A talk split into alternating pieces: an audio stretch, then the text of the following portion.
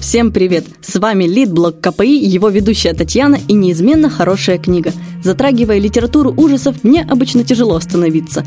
Некогда рассказав о Говарде Лавкрафте, вдруг возникло сильное желание продолжить эту линию. И тут уж в любом случае не обойтись без чего-то, что каждый из нас давно знает, помнит и уважает.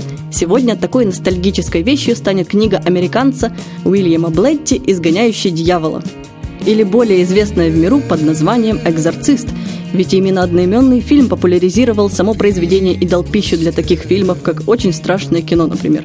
И это неудивительно. Кто из нас не помнит уже классические кадры, когда страшная девочка, встав на мостик, сбегает с лестницы, забавно дергая при этом языком и извергая ругательство на латыни?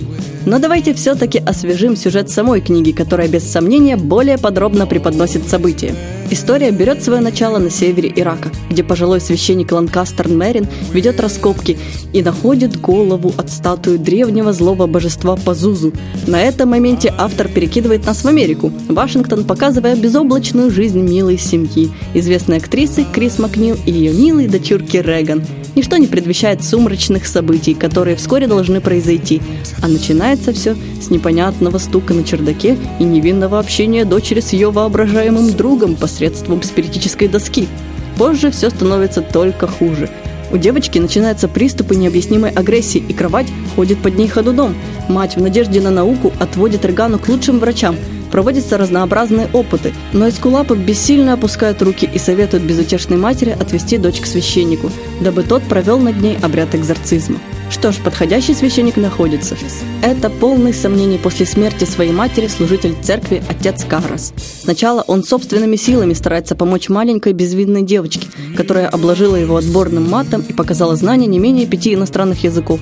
Но вскоре Карас понимает, что только помощь профессионала будет иметь действенную силу над дьяволом, завладевшим телом Реганы. Этим светочем надежды встает уже знакомый нам из первой главы священник Ланкастер Мерин. Далее в книге описывается захватывающий обряд изгнания дьявола, в ходе которого он всячески старался сопротивляться, мучая тело Реган. Но был все-таки изгнан неоценимой жертвой отца Караса. В общем, вывод, который я сделала по прочтению данной книги таков. Не позволяйте своим дочуркам общаться с вымышленными друзьями с помощью доски для спиритических сеансов. И по традиции отрывок.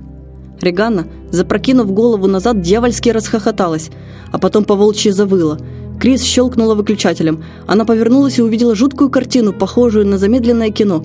Реган и оба доктора возились на кровати. Мелькали ноги и руки, гримасы сменяли одна другую. Слышались неровное дыхание и отдельные выкрики, хохот, переходящий в вой, а потом снова дикий смех. Регана хрюкала, ржала, это странное кино крутилось все быстрее и быстрее.